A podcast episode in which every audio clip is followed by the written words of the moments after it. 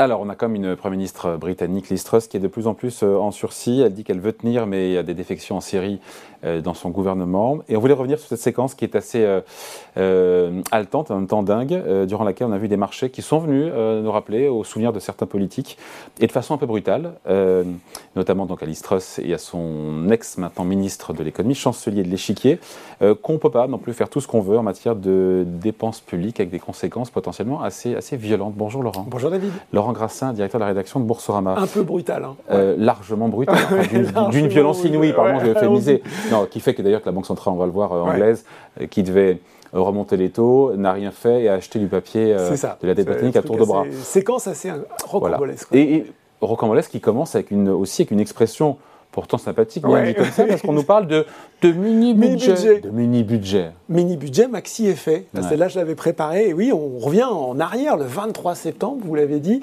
Et c'est le chancelier de l'échiquier de l'époque, l'équivalent du ministre de l'économie et des finances, euh, Kwasi Kwarteng, qui nous présente ce qui n'a pas fait long feu. Qui nous présente ce mini budget, il n'a pas fait long feu.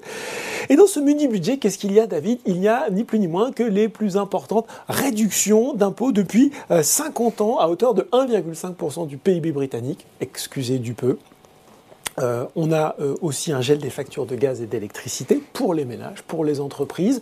Certaines projections assez folles euh, circulent alors expliquant que ça pourrait tout ça nous amener le déficit public à 7% en 2023. Et ça se passe dans un contexte où la confiance entre, vous l'avez dit, entre le gouvernement britannique, entre les pouvoirs publics britanniques qui s'est lentement érodé depuis le Brexit, arrive à un point extrême. On voit que depuis l'arrivée au pouvoir de Liz Truss, vraiment, euh, il y, a, vraiment, on se regarde en chien de faïence et il y a beaucoup de défiance de part et d'autre.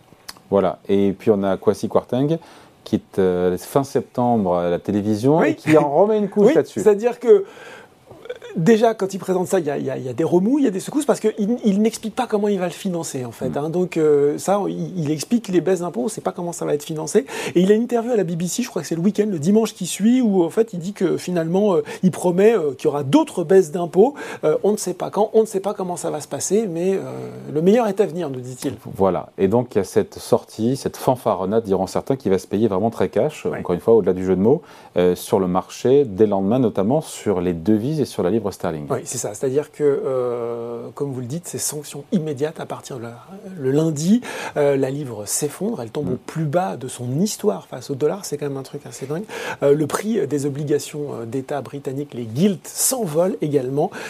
panique sur les marchés, panique qui commence d'ailleurs à diffuser un peu ailleurs. On pourrait se dire, bon, c'est très, finalement, tout ça est une histoire très britannique, mais pas que, parce que il y a autre chose qui s'est joué un petit peu en coulisses et, et que les professionnels de marché ont vu, pas forcément le grand public tout de suite, c'est que euh, c'est venu, ça, déstabiliser cette hausse très forte des emprunts d'État britanniques, déstabiliser les fonds de pension, euh, et notamment une parce qu'ils utilisent des produits qu'on appelle des LDI et qui ont été directement impactés par ce... Je vous coupe parce que LDI, CDO, CDS, ça nous rappelle quand même des produits financiers exotiques. Je pose la question, je ne sais pas, non, il n'y a pas... C'est alors...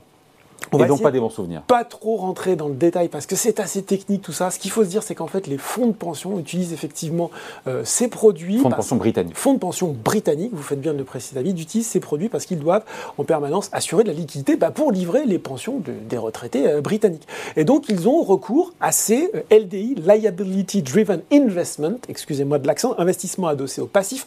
Pour faire simple, on va dire que ce sont des produits dérivés, tiens donc, avec du levier et que ça peut permettre d'avoir du rendement dans un environnement de taux bas. Jusque-là, tout va bien et on comprend euh, l'intérêt. Sauf que, à partir du moment où l'inflation remonte, ces LDI qui vous permettent plutôt de gagner de l'argent commencent à vous coûter parce que comme il y a du levier, il faut faire ce qu'on appelle les fameux appels de marge, il faut remettre au pot un petit peu.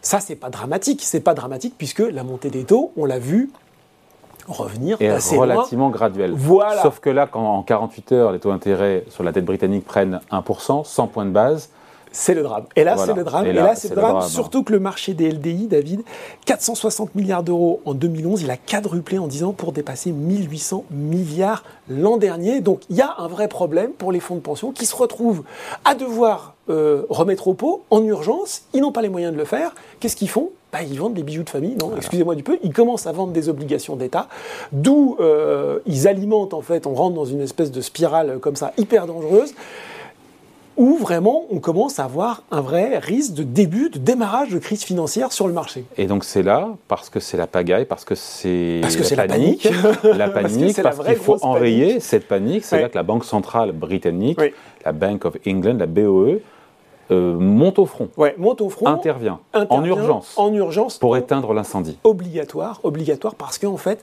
dès le dès le l'annonce du budget, ils ont eu des signaux assez clairs euh, au niveau de la Banque d'Angleterre qu'ils allaient avoir du papier arrivé massivement, des obligations d'État. Je crois que c'est de l'ordre de 50 milliards de livres qui allaient être mis sur le marché à très court terme. Nous disait le vice-gouverneur de la BO comparé à 12 milliards d'habitude. Donc là, ils se disent, oula, il y, y, a quand même quelque chose qui se prépare assez mauvais. Et comme vous l'avez dit, David, eh bien, la Banque d'Angleterre, qui était un peu dans la même problématique que les autres banques centrales, hein, c'est-à-dire finalement de resserrement monétaire, de remontée des taux, de plutôt alléger son bilan, puisqu'ils avaient prévu de commencer à vendre des obligations d'État. Il se retrouve à faire complètement l'inverse, c'est-à-dire à dire attendez, euh, la vente d'obligations d'État qui était ce sera plus tard. ce sera plus tard. Entre temps, on va en acheter. Hein. Voilà, on va remettre ça fin octobre. Euh, on va aussi acheter du papier, notamment sur des maturités de très long terme qui étaient vendues. Euh, il faut savoir que le 30 ans anglais était monté à plus de 5%. Enfin, c'est mm. quand même des trucs assez dingues. Donc, on va, on va, comment dire, en acheter pour pour pour pour calmer l'incendie, tout en malgré tout en faisant passer le message au fonds de pension qu'il fallait un peu se mettre en ordre de bataille et que cette intervention resterait limitée, hein, puisqu'elle avait pour but de, s'interrompre vendredi 14 octobre, et qu'il fallait qu'eux aussi fassent un petit peu le ménage de leur côté. Et c'est là que c'est impressionnant, Laurent. Et vraiment, on insiste là-dessus parce qu'on a vu une espèce de capitulation en race campagne de l'Istros, euh, qui avait tenu bon jusque-là, mais qui a remballé son budget, qui a dégagé, pardon, qui a viré le ministre de l'échiquier, le ministre de l'économie quand même de, la, du Royaume-Uni. Et elle a cette phrase où elle dit il est clair que certaines parties de notre mini-budget mini est allée trop vite et trop loin par rapport à ce que les marchés attendaient. Oui, par rapport et les marchés, les marchés, les marchés, cette, cette phrase, effectivement, ce mot revient. Vous l'avez dit, ça s'est passé en deux temps. D'abord, euh, finalement, on a, on a enlevé les mesures les plus, euh, euh, les plus, celles qui faisaient le plus peur. Quasi Cartang, il faut savoir que c'est vraiment un proche de l'Istreuse. Donc elle l'a, elle l'a baqué, j'ai envie de dire, jusqu'au bout, jusqu'où mm. elle pouvait vraiment le soutenir. Et puis à un moment, ça, ça n'a plus marché.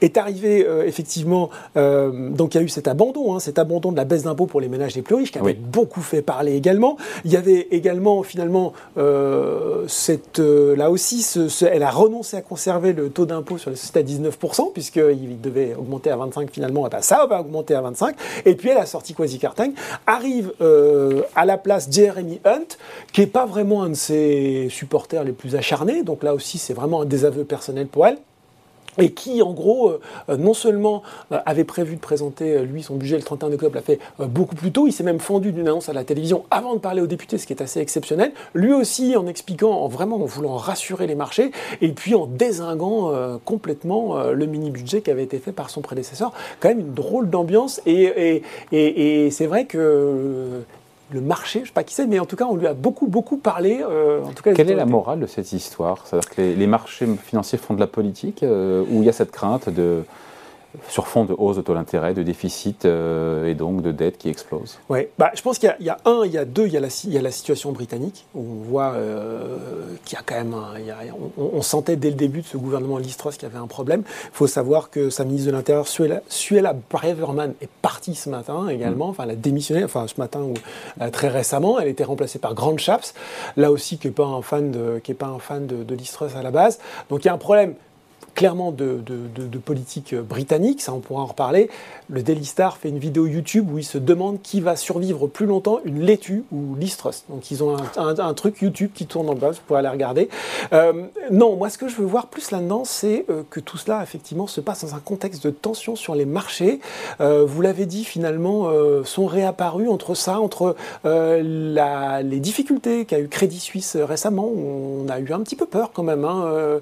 on se rend compte que le marché est sous tension. Euh, on a l'impression qu'on n'apprend pas forcément de nos erreurs quand on voit effectivement des produits à effet de levier comme ça, où on, on fait des stress tests mais qui sont peut-être pas suffisamment exigeants par mm. rapport à des situations exceptionnelles de marché. On termine là-dessus, David parce que c'est passé assez inaperçu. Fin septembre, le Comité européen du risque systémique, le CERS, présidé par Christine Lagarde, excusez du peu, a lancé un avertissement général au système financier. Quant à son équilibre. attention, attention, on voit là des choses qui pourraient si ça tourne mal, Hmm. dégénérer assez vite. Sachant, Et- que, ouais, sachant que ça ne touche pas un, un pays exotique, on parle du Royaume-Uni. On parle du Royaume-Uni hein. et surtout, on parle finalement de quelque chose d'assez localisé, mais on s'est rendu compte que finalement les fonds de pension n'avaient pas que des LDI ou que des obligations britanniques dans leur... et, et que en fait l'effet domino et de contagion, il est toujours possible, il est toujours là. Donc attention, au mois qui arrive, on a un système financier qui est stressé.